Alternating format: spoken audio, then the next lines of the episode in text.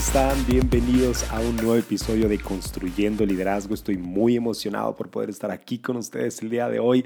Espero que este episodio sea de mucho provecho y estoy seguro que para algunos de ustedes quizás este episodio va a ser clave para esta temporada. Yo sé que para mí estar pensando en esto ha sido muy importante y estamos en un tiempo en el que estamos saliendo de la pandemia, ¿no? Sentimos que en algunos lugares como que esto ya está cediendo, esto ya se está acabando, pero hay algunas cosas que son muy importantes tener en mente en este tiempo y eso es lo que quiero hablar del día de hoy, ¿ok? Pero antes, antes de eso, nada más te quiero animar a que si todavía no te has suscrito al, eh, al podcast en alguna de las aplicaciones en lo que lo escuches, ya sea en Spotify o en cualquier otra, entonces te animo a que lo hagas, que nada más les, le des clic a ese botón porque de esa manera te van a estar llegando los episodios cada mes. Como sabes, el primer lunes de cada mes tenemos episodio y vamos a arrancar con el de este mes. Y, y bueno, el, el título, como, como ya viste, es ¿qué hace Jesús cuando tú te preocupas? ¿Qué, haces, ¿Qué hace Jesús cuando tú estás en problemas? ¿Qué hace Jesús cuando tú estás en medio de todas estas cosas? Porque, miren, hay una constante en la vida de un líder. Y creo que lo creo que lo he dicho antes y creo que es importante tenerlo en mente que la constante de la vida de un líder, y creo que en cualquier persona, es que va a haber problemas, ¿no? Claro que también la otra constante es que va a haber cosas muy buenas, y va a haber éxitos, y va a haber vidas transformadas, y va a haber cosas increíbles. Yo sé que eso existe, pero tener en mente que los problemas son parte de la vida del liderazgo, que los problemas son parte de lo que estamos haciendo, es muy importante. Y no es jugar a la víctima. No se trata de que estamos jugando a que, ay, pobres de nosotros, los líderes, la gente que estamos haciendo algo, que le estamos echando ganas, pues mira, si yo estoy tratando algo importante y ve qué difícil es, no se trata de eso, no, se trata de tenerlo en mente y significa que, que cuando tú eres líder y cuando quieres crecer en el liderazgo, siempre vas a crecer en el espacio en el que necesitas para tener más gente ahí. Creo que no lo estoy explicando muy bien, pero básicamente lo que quiere decir es que cada vez que tú creces como líder, necesita crecer el espacio en tu vida y el espacio en tu corazón para más personas.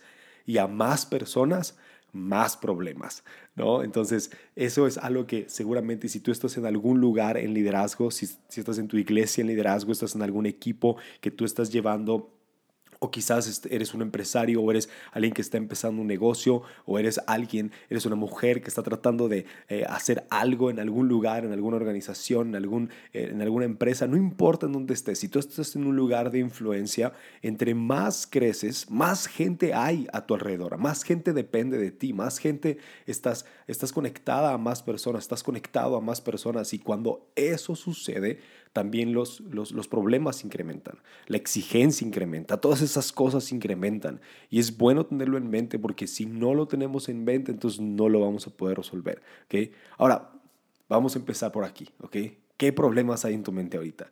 ¿Qué cosas hay en tu mente ahorita? ¿Qué, ¿Qué conflicto hay en tu trabajo? ¿Qué cosa no estás pudiendo manejar? ¿Con qué persona no estás pudiendo dejar las cosas claras? ¿Qué, ¿A qué persona le ha estado dice y dice y dice las cosas y nada más no funcionan? ¿O, o, qué pérdida ha habido? ¿Qué situación complicada has tenido en tu vida en estos últimos meses, en estos últimos, estos últimos par de años? ¿Qué cosas han estado en tu vida que han sido problemas? ¿Qué, qué cosas están como trayendo ansiedad a tu vida. Ahora, si, si tú no, ahorita no puedes detectar algunos, te animo a que te sientes. ¿okay? Siéntate y haz una lista de pendientes. Si haz una lista de, de conversaciones pendientes, de problemas que resolver, tal vez de peticiones de oración de otras personas, y te vas a dar cuenta que sí hay cosas alrededor de ti que, que, te pueden tener ansiedad, ¿no? Y, y, mucho obviamente depende de tu personalidad, ¿sí? Si tu personalidad eres alguien que, este, no te escuché la frase, ¿no? Hay gente que tiene estrés pretraumático, que, que todavía no le suceden las cosas cuando ya se está preocupando, ¿no? Cuando ya está teniendo como toda esta sensación de, de problemas a su alrededor y no sabe cómo lo va a resolver, pero todavía ni siquiera se enfrenta a ese problema, ¿no? Si eres alguien así, entonces este episodio es muy para ti pero también si eres de las personas que creo que me considero un poco más de esta línea en las que quizás le ven las cosas más positivas. Si tal vez ves las cosas como que todo va a suceder bien, como que al final todo va a salir bien, eres como más, eh, eh, este, como, como que traes ese ánimo, ¿no? Como que no te dejas este, guiar por quizás malos pensamientos así, o por lo menos tratas de hacerlo. Porque siempre va a llegar un momento, no importa qué tan positivo seas, no importa eh, de qué tan buen ánimo estés, no importa si eres si eres súper este, así espectacularmente de fe y, y confías en las cosas, siempre hay un momento donde se puede acabar eso. ¿sí? Porque lo que, lo que yo he pensado siempre es que, mira, si las cosas y los problemas vinieran de uno por uno, no necesitaríamos a Dios para resolverlos. Si, si viene de a cosa por cosa, ven, a ver, tráeme un problema, lo resuelvo y luego tráeme el otro y lo resuelvo. No, pero siempre vienen cargados de más cosas. Y aun cuando el problema es sencillo o cuando el problema es como concreto, quizás a veces se conecta a nuestro pasado o a un error que tuvimos antes o yo que sea, traumas de la infancia, lo que sea. Pero pero siempre llega un momento, no importa si tienes una personalidad súper positiva, que va a haber esta crisis de ansiedad en tu corazón. Y mira, te quiero explicar algo que me pasó el otro día. No creo que haya sido un ataque de pánico, eh, para nada. Y, hace rato escuché a alguien hablar acerca de esto y dice, no, no, no, si tú dudas si te dio un ataque de pánico, entonces no te ha dado, olvídalo, ¿no? Si, si te da un ataque de pánico, tú sabes lo que es, ¿sí? Entonces, pero estaba, me dormí una siesta ahí en mi oficina, tengo un, tengo un sillón, entonces me acosté ahí en ese sofá y me tomé una siesta. Dije, me voy a acostar 20 minutos, tan, tan, ¿no? Entonces me acosté como que me di cuenta que no estaba pudiendo dormir, sino como que, como que, no sé si te pasa, pero esas veces que como que no estás pensando en mucho, pero sabes que estás pensando en algo, pero y, pero, pero no te puedes dormir profundamente, como que tu cerebro sigue funcionando, como que los pendientes y los problemas siguen vagando en tu mente, pero no puedes lograr conciliar el sueño. Entonces estaba exactamente así y de repente empecé a sentir como algo que no había sentido, ¿no? Empecé así, estaba acostado de lado y empecé a sentir como si pudiera ver mi corazón latir, ¿no? O sea, como si me estuviera palpitando aquí en el cuello. No sé si estaba acostado mal, no sé qué pasó, pero nomás me, me, me, como que me desperté y ahora sí súper consciente, me senté en el sillón y dije, ay, ¿qué es esto? ¿no? Y respiré un poco, tomé agua y se pasó, ¿no? Entonces, fue un momento donde dije, ¿qué me pasó? ¿No? Pero me acuerdo que estaba muy cansado, me acuerdo que estaba como de verdad agotado, exhausto. Habían sido un par de semanas muy pesadas y como que, como que mi energía se drenó, ¿sí? Como que mi energía se acabó. Entonces, ahora, vamos a, vamos a empezar a analizar esto, ¿ok? Esto de los problemas, de las situaciones complicadas que hay en nuestras vidas. Porque todas todas, todos los problemas, todas las situaciones complicadas vienen, vienen de algunos lugares en específico, ¿no? Y, yo sé que cuatro, quizás cuatro grandes que, que, que, vienen de ahí, ¿ok? O, que los culpamos, ¿sí? cuatro lugares que hacemos responsables nuestros problemas. Lo primero es, es a nosotros, ¿no? Es como la regué en algo, hice algo mal, cometí un error, no hablé de la forma correcta, no sé, o sea, como que te pones a pensar en, en las cosas que tú hiciste y te das cuenta que el problema te lo trajiste tú. ¿no? Ahora, la otra es responsabilidad de alguien más. Alguien más la regó, alguien más hizo algo mal, alguien, más cometió un error, alguien más te insultó, alguien más insultó a alguien más, alguien más hizo algo y eso está causando un problema. Y los otros dos es Dios y el diablo, ¿no? Tal vez Dios está, está haciendo algo en tu vida, tal vez Dios está empujando algo en tu corazón, tal vez Dios está trayendo algo a tu vida. Y aunque yo sé, yo sé que toda buena dádiva viene de Dios, todo don perfecto viene de Él, todas las cosas buenas vienen de Él, pero honestamente te pones a leer la Biblia y no es color de rosa. ¿sí? los hombres de Dios, las mujeres de Dios pasaron momentos complicados, ¿sí? Y Dios trajo esas cosas a sus vidas. Y podríamos hablar ahorita de infinidad de personajes que pasaron por situaciones muy difíciles. Entonces, a veces Dios va a acercar esas situaciones complicadas a nuestras vidas simplemente para traer algo mejor, ¿ok? Pero no me voy a adelantar porque el otro que ocupamos es el diablo. Y a veces es cierto, para nada me voy a meter ahí aquí, pero a veces hay cosas que no puedes explicar, que de verdad hay, hay momentos donde hay una opresión, donde hay algo que no te está dejando avanzar y son cosas espirituales también. Entonces, como te dije, no me voy a meter ahí, pero sucede, sí, sucede. Y cada una de estas cosas las podemos tratar diferentes. Pero el, punto de todo esto, porque no vamos a, no, no, no vamos a resolver nada nada más sabiendo de estas cuatro cosas, el punto de esto es que siempre hay problemas. Vienen del, del, norte, del sur, del este, del oeste. Vienen por ti, por otros, por Dios, por el diablo, por quien sea. Pero siempre va a haber situaciones en nuestras vidas que, que, que, nos traigan un desafío, que nos traigan un reto, que nos traigan ansiedad, que nos traigan problemas, que, que empiecen a traer algo a nuestro corazón. Ahora, acabo de escuchar algo, sí, que dije, o sea, que qué, importante es escuchar de los lugares correctos. Y yo espero, de verdad, en mi corazón espero que este sea un lugar correcto del cual puedas escuchar. De verdad lo espero. Porque escuché a alguien decir esto. Dice, la clave para ser feliz, ¿sabes cuál es? Tener expectativas bajas. La clave para ser feliz es bajar tus expectativas y así si algo malo sucede, pues de todos modos no esperabas nada. Y si sucede algo más o menos, pues ya fue, ya, fue ganancia. Y si sucede algo muy bueno, pues vuélvete loco porque tu expectativa estaba muy baja de todos modos y así vas a ser feliz. Yo dije, no es posible. Imagínate nada más. Dedicar tu vida a estar siempre bajando las expectativas de lo que va a venir. Y yo te quiero decir nada más, porque ahora esto me pegó mucho y dije, no puedo creer que, que pueda alguien traer ese consejo a una persona. Ahora, no estoy diciendo que, que pongas tus expectativas por encima de la realidad, por ejemplo, sobre una persona, ¿no? O sea, no estoy diciendo que, bueno, esta noche tú vas a esperar a que tu esposo llegue a tu casa con un ramo de rosas, unos zapatos nuevos y una cena elegante, que te ponga ahí un violín y haga una cena romántica. Uh, uh, es probable que, mira, aún siendo tu aniversario, tal vez no lo haga tu esposo. ¿No? O, tal vez de tu esposa tú vas a esperar que ella sea como, como esta mujer que, que, te va a hacer caso en absolutamente todo y que nunca te va a decir ni, un pero de nada, este, o, tal vez que ella va a ser esta mujer que va a llegar y te va a decir, ándale mi amor, te va a dar un masaje. Y bueno, para ser honestos, mi esposa ama masajes y es la cosa más increíble del mundo, pero sabes a lo que voy, ¿no? No estoy diciendo que pongas tus expectativas fuera de la realidad sobre alguien.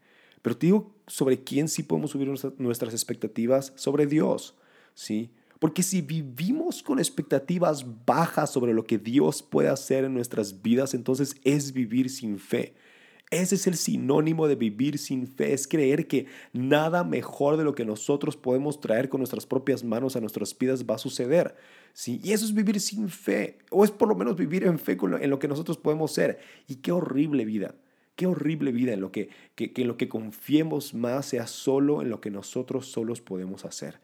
Pero podemos confiar que tenemos un Dios bueno, un Dios poderoso y un Dios, como dice, me encanta. Creo que es, Filipenses 3:20. Ah, ahorita lo busco, pero dice que Dios va a hacer mucho más de lo que imaginamos o pensamos mediante su gran poder. Entonces, Él lo puede hacer, Él lo puede hacer. Entonces, te animo a que puedas no, no bajar tus expectativas, no bajes tus expectativas. Ahora, entiendo, entiendo cuando a veces la cosa se pone complicada, cuando a veces las cosas no funcionan, cuando a veces las cosas están como, eh, eh, como que no están avanzando. Sí, entiendo, entiendo cuando eso, cuando eso sucede, pero lo que te quiero decir es que Dios sí puede hacer cosas. Es Efesios 3:20, ¿sí? que dice que aquel que es poderoso para hacer todo, ¿sí? Para hacer todo y mucho más. Entonces, ah, ten, ese, ten ese versículo en tu corazón. Dios puede hacer mucho más, ¿ok? Entonces, vamos a llegar, vamos a tener este momento a resolver esa pregunta que, que tratamos al principio, pero, pero miren, este es, este es el punto más grande, ¿ok? Y creo que eso, por eso viene como en este momento este episodio, porque, porque escuché en, varias ocasiones, en las últimas dos semanas, ¿sí? a personas que estaban pasando por ansiedad, a personas que estaban pasando por, por problemas emocionales este, difíciles, uh, severos, uh, no sé, agudos, ¿sí? o sea, no como uh, nada más como, ay, ando desanimado, ¿no? sino que de verdad era una situación clínica quizás o, o situaciones profundas. ¿no? Entonces, cuando empecé a escuchar todo esto, y dije, bueno, pues tenía rato sin escuchar esto y honestamente, pues ya se está acabando la pandemia, ¿por qué no nos podemos felices todos? Y luego me pasó a mí, ¿sí? No, no, no fue algo severo, no fue algo clínico, pero, pero empecé a tener este cansancio profundo, ¿sí? Como que, es más, mira, nunca me ha pasado, pero se me estaban quitando las ganas. Estábamos en, una, en un lugar muy padre donde hubiera podido tener una conversación súper chida y se me quitaron las ganas de hablar. Yo estaba nada más así como de, ¿a qué hora nos vamos a ir a dormir? ¿A qué hora se va a acabar esto? Porque ya me quiero ir, no quiero estar con nadie aquí. O sea, digo, yo creo que nunca había, me, había encontrado a, a, mí con mi energía social tan drenada, ¿no? Pero, pero era más que eso, porque luego llegó el punto donde estaba con mi esposa y fue lo mismo. Y con ella no me pasa eso, ¿sí? O sea, con ella, pero yo era así como de, no, ya me quiero ir a dormir, por favor, ya no puedo nada, ya no puedo más. Entonces, lo que descubrí fue esto, empecé a investigar y, escuché también de alguien más que dijo lo mismo su doctora, que fue eh, durante la pandemia, todos estuvimos en modo sobrevivir. Todos estuvimos en modos, eh, en un modo como de, bueno, vamos a hacer todo, vamos a aguantar, vamos a ir adelante. Como que salió todo este, esta resiliencia que traíamos dentro de nosotros salió de lo más profundo de nuestro corazón y con el Espíritu Santo y con todo lo que teníamos empezamos a darle súper duro hacia adelante y salimos de estos dos años de pandemia horribles, de, de aislamiento. Para algunas personas fue demasiada soledad, para algunas personas fue perder negocios, pero mira, un montón de gente salió adelante. Escuchamos historias de éxito, de innovación, de, de, amor, de, generosidad, de todas estas cosas. Escuchamos historias de cómo gente salió adelante hasta que la cosa se puso un poquito más fácil y nos pudimos relajar y pudimos soltar las manos y decir, ay, ya no puedo, ¿sí? ya, o más bien ya no tengo que. Ya no tengo que empujar así, ya no tengo que avanzar, ya no tengo que dar hacia adelante, ya no tengo que aguantar por otros, ya no tengo que seguir con, poniendo mi cara de, de que todo está bien cuando nada estaba bien. Es como de ya, ya, ya, las cosas están funcionando. Y si pues estás ahorita ahí en algún lugar, nomás así, ah, suelta los hombros, ¿no? Exhala poquito y suelta los hombros, porque sí es ese momento donde, donde ya toca como soltar un poco. El problema es este. En cuanto soltamos, todo se vino abajo. En cuanto soltamos esta, como que estos sentimientos que hemos estado reprimiendo, estas cosas que estábamos sintiendo en nuestro corazón, esto que hubo por tanto tiempo en, nuestras vidas oculto y reprimido porque teníamos que salir adelante, llegó y nos pegó en la cara como un bat de béisbol. ¿sí? Y, si, y si tal vez algunos de ustedes no le habían podido poner palabras a esto, Creo que fue así. Sí, yo creo que fue así para muchos. Ahora, tal vez para algunos esto nunca va a pasar. O tal vez te falta una semana y va a suceder, o tal vez te falta un mes, o tal vez te pasó hace seis meses, ¿no? Donde ya no podías más, la cosa se puso un poquito mejor y ¡pah! soltaste y soltaste el cuerpo y te enfermaste, ¿no? Hay un montón de gente con gripa ahorita, ¿sí? Hay, hay un montón de gente como enferma hasta de la, del estómago. Entonces, e, eso sucede. ¿Sí? Ahora, no soy doctor, no estoy diciendo, esto, esto no es un podcast como para decirles ahora las consecuencias después de la pandemia. No, se trata de que como líderes hay una realidad en nosotros, hay una exigencia en nosotros, hay una exigencia en ti en que como líder de tu hogar, en como líder de tu iglesia, líder de tu empresa, se está exigiendo todo de ti. Entonces eso va a llegar un día donde donde cobre la factura, donde cobre el precio, donde, donde, donde tengas que pagar el precio de haber estado tanto tiempo como en, en, modo vamos hacia adelante, vamos a darle. ¿sí? Cosas como estar en home office, ¿no? Ay, sí, qué cómodo. Sí, claro, es muy cómodo porque no tienes que bañar para ir a la oficina, no tienes que poner pantalones de, de vestir para ir a la oficina o lo que sea, pero, pero honestamente no se acaba el trabajo porque tu oficina está ahí. La gran mayoría de la gente no tiene un espacio aparte, ¿no? La oficina el comedor, los comedores estaban de oficina siempre. Entonces, o sea, eso tiene que tener una consecuencia. El tener que estar ahí todo el tiempo tiene que tener una consecuencia. Pero ahora, no voy a hablar solamente de, de todo lo que está pasando, ¿no? Sino, ¿qué hacemos? ¿Qué sucede? ¿Cómo, cómo llegamos ahí? ¿Cómo, ¿Cómo podemos avanzar? ¿Cómo podemos salir de aquí? Ahora, quiero decirte tres cosas, ¿ok? Y de estas tres cosas es como, ah, quizás para mí ha sido como desmentir un poco cuál es la meta. ¿Cuál es la meta eh, en mi vida? ¿Cuál es la meta en esta situación? Y la meta no es dejar de tener problemas. No es la meta. Esa no es la meta. Dejar de tener problemas es imposible porque como ya vimos, entre más creces, más gente, entre más gente, más problemas. Y entre más problemas, más ansiedad. Entonces, ¿cómo controlamos esta ansiedad? ¿Cómo controlamos esta templanza en nuestras vidas, cómo controlamos o, cómo traemos las cosas que necesitamos a nosotros para seguir avanzando. Y número uno es esto, es cambiar nuestro enfoque. ¿sí? Y es cambiar nuestro enfoque a pensar que la meta no es dejar de tener, de tener problemas, es ver qué es lo que estás sintiendo mientras estás en los problemas.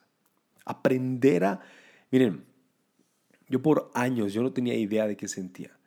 Pero, pero no sé, o sea, no sé cuándo fue. En algún punto de mi vida empecé como a, a tocar mis sentimientos. como apuntar a mis sentimientos y decir, ok, estoy sintiendo esto, estoy enojado, estoy haciendo esto. Y ahora, al principio fui muy malo entonces llevo los últimos 10 años, básicamente el tiempo que llevo de casado, dándome cuenta que tengo sentimientos nuevos que no habían salido antes de estar casados. Y todos los casados ahí dicen, amén, ¿verdad? Entonces, suceden cosas así, porque la presión es diferente, la responsabilidad es diferente. Entonces, o tal vez para algunos de ustedes es, bueno, yo no me conocía así hasta que tuve este trabajo, hasta que empecé a servir en la iglesia, hasta que empecé a liderar en algún lugar. Entonces, si tú estás ahí, la meta no es dejar de tener problemas, es ver qué estás sintiendo mientras estás en los problemas. ¿Qué estás sintiendo? ¿Estás, eh, ¿Sientes desesperación? ¿Sientes angustia? ¿Sientes, ¿Sientes dolor? ¿Sientes enojo? ¿Qué es lo que sientes?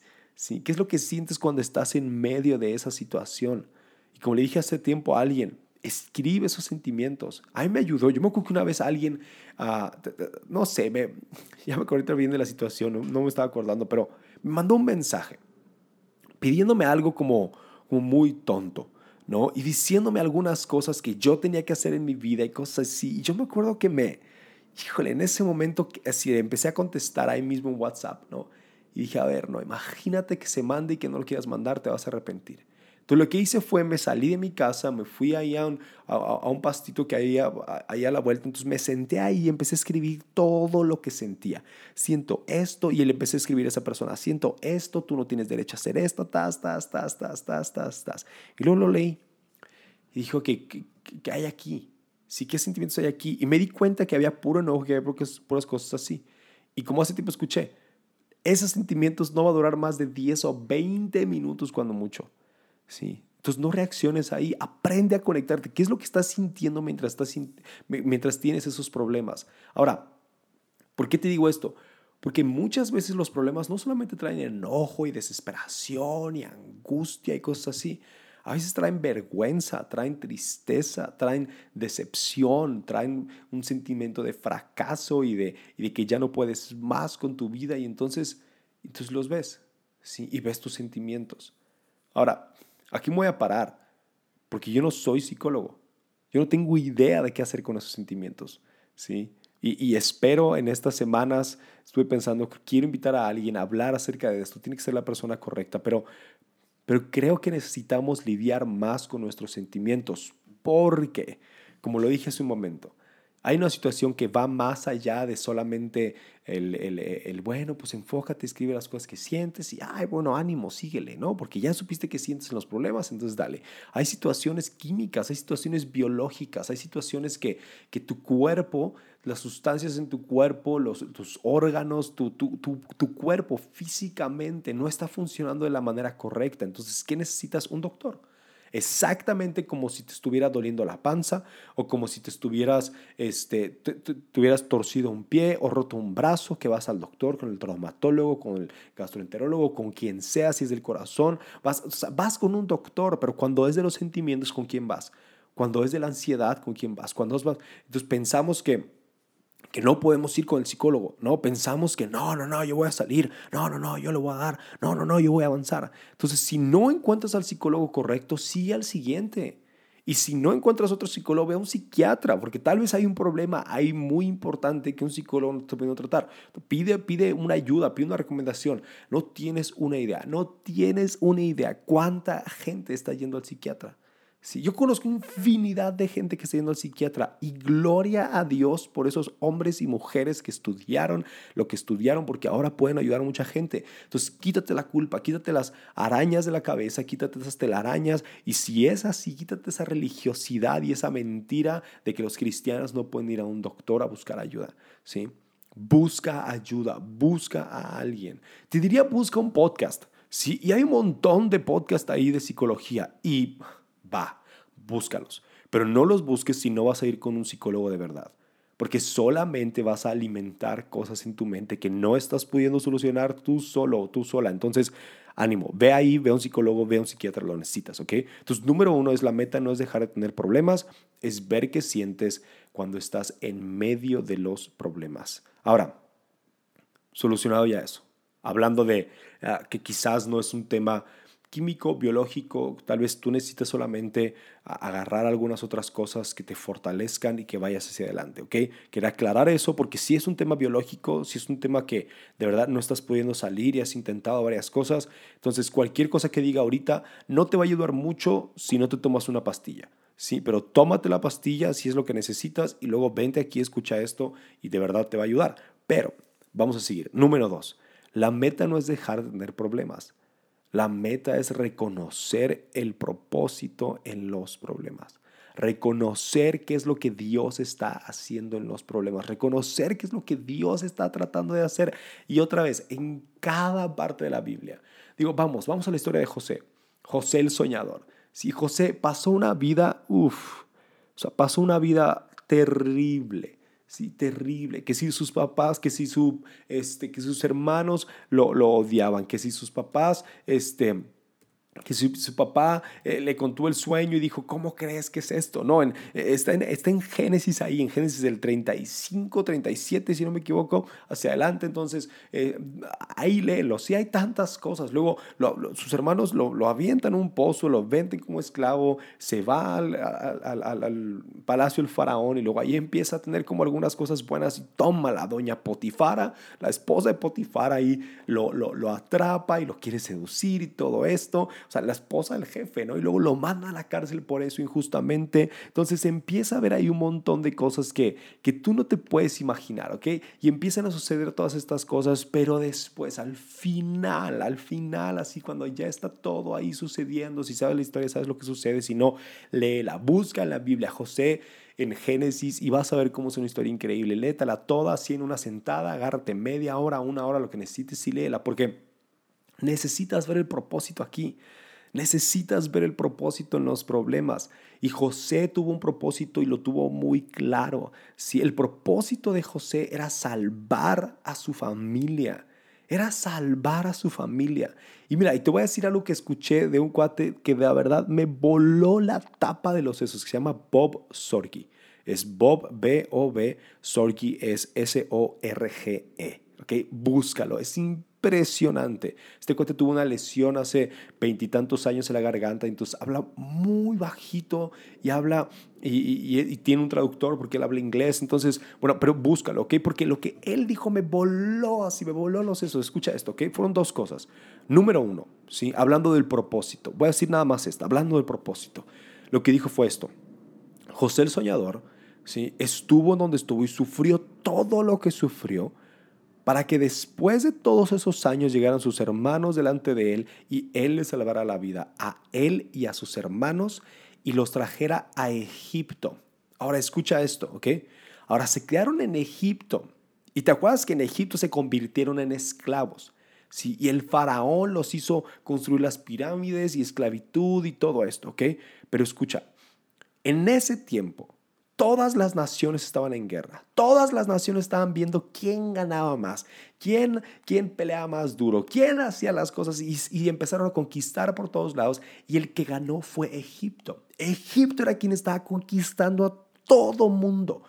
Ahora, si el pueblo de Israel se hubiera quedado fuera de Egipto, ¿qué crees que hubiera pasado? Egipto lo hubiera destrozado, Egipto hubiera consumido al pueblo de Israel. Pero ¿qué es lo que hizo Dios? Usó a un hombre que toda su vida le fue de la patada para rescatar al pueblo de Israel, llevarlo a Egipto y si quieres podemos decirle esclavitud, pero tal vez podemos llamarle cuidar al pueblo de Israel, al pueblo de Dios por 400 años. Entonces estuvo cuidando al pueblo de Israel hasta que Dios dijo, ya es hora, van a salir, son suficientes personas y si mal no recuerdo, cuando salieron de ahí eran dos y medio millones de personas. Entonces imagínate, de ser José y sus hermanos de ser José, de, de, ser doce, de ser, de ser los que estaban ahí nada más. Salieron todos estos. ¿Cuántas, ¿Cuántas personas eran? ¿Cuántas personas llegaron? Ahí en la historia dice cuántos eran. Los hermanos, sus esposas, sus hijos. Eran un bonche nada más. Tal vez unos 60, 70. No tengo idea. Pero fueron dos millones y medio de personas después. A lo que te quiero decir es esto, cualquier cosa que esté pasando en tu vida, cualquier problema que haya en tu vida, cualquier problema que haya en, en, tu iglesia, en tu negocio, en tu familia, Dios lo puede usar. Lo que el diablo quiso usar para mal fue lo que dijo José, Dios lo usó para bien. Entonces hay un propósito en las cosas que estás viviendo. Hay un propósito en los problemas. Hay un propósito en el dolor. Y por último, y ahora sí vamos a contestar la pregunta que hicimos desde el principio acerca de Jesús. ¿Dónde está Jesús? ¿Dónde está Jesús en todo esto? Porque la meta no es dejar de tener problemas. La meta es ver dónde está Jesús mientras, mientras tú te preocupas. ¿Dónde está Jesús mientras tú estás envuelto en, un enojo de nervios y no puedes más con tu vida y yo no sabes qué hacer? ¿Dónde está Jesús? ¿Dónde está? ¿Qué está haciendo Jesús? Sí, sabemos que es omnipresente, pero si vamos a la Biblia, si vamos a la Biblia, hay historias donde Jesús de repente se encuentra con alguien que tiene un problema grandísimo. Vamos a pensar en la mujer con el flujo de sangre. Cuando la mujer, imagínate, tenía cuántos años ahí, tenía cuántos años ahí con este problema inmenso en su vida, más todos los demás problemas, porque si te sabes la historia y el contexto, sabes que estar con un problema de flujo de sangre este, íntimo de una mujer era, era para sacarla de la sociedad, era para sacarla del pueblo, no podían estar en ningún lugar, no podía ir a ningún lugar, no podía sentarse en ningún lugar, no podía convivir con nadie, o sea, estaba cortada de la sociedad. ¿Y qué estaba haciendo Jesús cuando, cuando la mujer llega? Cuando la mujer se acerca, estaba caminando. O sea, Jesús no andaba angustiado. Jesús no andaba estresado. Es más, Jesús iba a sanar al hijo de Jairo. Jesús iba a sanar a otra persona. Jesús iba a sanar a alguien más. Y en ese momento estaba ahí y la mujer llegó y se sanó. Entonces, ¿dónde está Jesús? Está caminando. Está tranquilo. Jesús no anda angustiado. Jesús no anda corriendo buscándote a ver si te encuentra para solucionar el problema por el que tanto te estás preocupando. Jesús no está ahí. Jesús no está haciendo esto. Ahora, piensa cuando se murió Lázaro. Cuando murió Lázaro en Juan 11, cuando murió Lázaro, que llegaron Marta y María después y man, bueno, antes de eso mandan a sus amigos y le dicen, oye, que tu amigo Lázaro está muy enfermo. Y Marta y María estaban angustiadísimas. ¿Y qué hace Jesús? Se queda donde está. No hace nada. Se queda donde está. No se mueve. Ante el problema de Marta y María, Jesús no se movió. Ante el problema que hay en tu vida ahorita, Jesús no está estresado. Jesús está donde está siempre. Jesús está sentado en su trono. Él no está alarmado, Él no se está moviendo para ningún lado, Él no está pensando, híjole, a ver si sí la arma, a ver si, híjole, a ver si sí sucede lo que pensé que iba a suceder. No, no, no, no, no. Él se quedó ahí. Les dijo, espérense, aquí nos vamos a quedar un rato. Ya, ahí muere. Vamos a quedarnos aquí unos días. Ya, oye, pero está enfermo. Aquí nos vamos a quedar. Esto no va a acabar en muerte. Entonces, tal vez algunos de tus problemas necesitas escuchar eso. Jesús todavía no va a actuar, pero no va a acabar en muerte porque Jesús está sentado en su trono, Él se quedó donde estás. Pero quizás, mira, lo que, me, lo que puso en mi corazón poder hacer este, este episodio fue lo que leí en Marcos 4. Porque en Marcos 4 empieza a hablar acerca de cuando Jesús se va con sus discípulos en una barca a cruzar el lago. Entonces van a cruzar el lago y van a llegar, si mal no recuerdo, van a llegar con, el, con, con el, endemoniado, con los gadarenos y hacen un milagro ahí, pero, pero mientras está ahí, ah, no, creo que esos son otros. Pero mientras está cruzando, ¿te acuerdas que llega una tormenta? Y entonces empiezan todos a gritar y dicen de que, oye, ¿qué está pasando? Hay una tormenta, ¿qué vamos a hacer? Y empiezan a estar todos, todos estresados y aterrorizados. Y empiezan todos a clamar, pues, ¿qué va a pasar? ¿Cómo le vamos a hacer? O sea, imagínate, o sea, imagínate nada más, los discípulos estaban en una tormenta.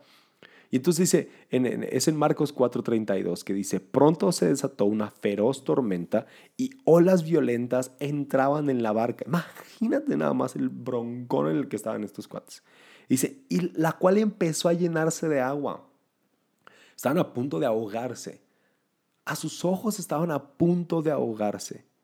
Y dice ahí, dice, Jesús estaba dormido en la parte posterior de la barca, con la cabeza recostada en una almohada. O échate los detalles, pues. Estaban ahí. Estaba Jesús, estaba dormido en la parte posterior de la barca. Ahora, si tú conoces un barco, sabes que de donde salta durísimo es enfrente. Entonces, si había olas grandes, significa que la mejor parte para acostarte era atrás. ¿no? Que ahí es donde tal vez menos iba a sentir el sangoloteo de las olas. Entonces Jesús escogió la parte de atrás de la barca. No, dijo, yo sé, mira, yo voy a estar tranquilo ahí dormido, si necesitan algo, pues vienen y me llaman, ¿no?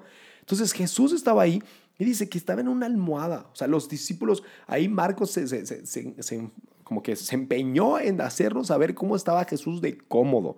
Y lo llegaron ellos y le, dijeron a Jesús, le dijeron, oye, ¿no te importa que nos vamos a hundir? ¿No te importa que nos vamos a morir? Estaban todos estresados los pobres. Si no te importa que nos ahoguemos. Entonces, ¿cuántas veces hemos llegado nosotros con Jesús en medio de nuestro problema y le decimos, no te importa Jesús que esto suceda, no te importa que estas cosas empiecen a arruinar nuestras vidas, mira nada más cómo está sucediendo esto. Y él estaba ahí dormido. Y lo que yo pensé cuando leí Marcos 4 es, es como cuando estás en un avión y empieza a haber turbulencia. Y tú ves que, que, la tripulación, los sobrecargos, todo el mundo está tranquilo. Si tú ves que todo mundo está tranquilo, entonces no hay nada por qué, por qué alarmarte, no hay nada por qué estresarte. Pero si de repente tú ves que, que los sobrecargos y la gente ahí empieza a moverse rápido y avanzar y ahí para allá y se sientan, se ponen el cinturón y que el capitán empieza a hablar, entonces mira, reza tres Padres Nuestros, llaves Marías y lo que te sepas porque ya se acabó, ¿no? Ponte ahí en las manos de Dios y si no te has convertido, entrégale tu vida a Dios porque lo necesitas en ese momento. Pero, pero Jesús está dormido.